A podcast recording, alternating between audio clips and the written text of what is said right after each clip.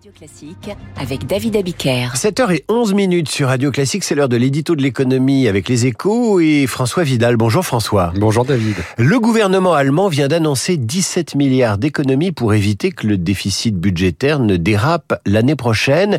C'est une cure d'austérité qui provoque une levée de bouclier outre-Rhin.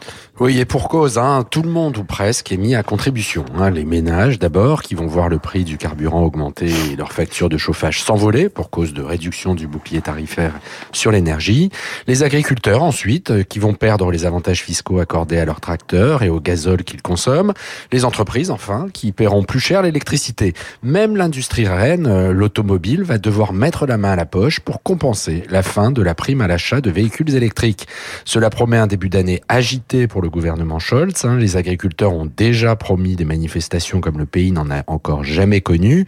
Mais l'honneur est sauf. En dépit du trou creusé dans le budget budget par la décision surprise de la Cour constitutionnelle allemande du 15 novembre, la légendaire orthodoxie budgétaire allemande n'aura pas à en souffrir. Enfin, tout, en tout cas, s'il y a des mouvements sociaux, l'Allemagne ressemblera à la France. La coalition au pouvoir à Berlin, qui n'était déjà pas très populaire, risque d'y laisser encore quelques plumes. Oui, ça ne fait guère de doute, hein, même si la gestion au cordeau des comptes publics fait consensus en Allemagne. Hein.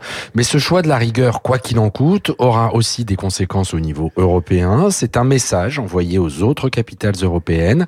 À l'heure où les règles budgétaires de l'Union viennent d'être légèrement assouplies, le gouvernement Scholz montre l'exemple en se serrant la ceinture sans état d'âme et en un temps record. Il indique à ses partenaires que flexibilité ne doit pas rimer avec facilité. L'heure n'est pas à la complaisance. Un avertissement que l'on ferait bien d'entendre à Paris alors que les revues des dépenses s'y succèdent depuis des années sans jamais dégager d'économies significatives. Et je sens la lassitude dans votre voix, François Vidal. On verra l'exemple allemand inspire ses partenaires européens. Merci à vous. À demain.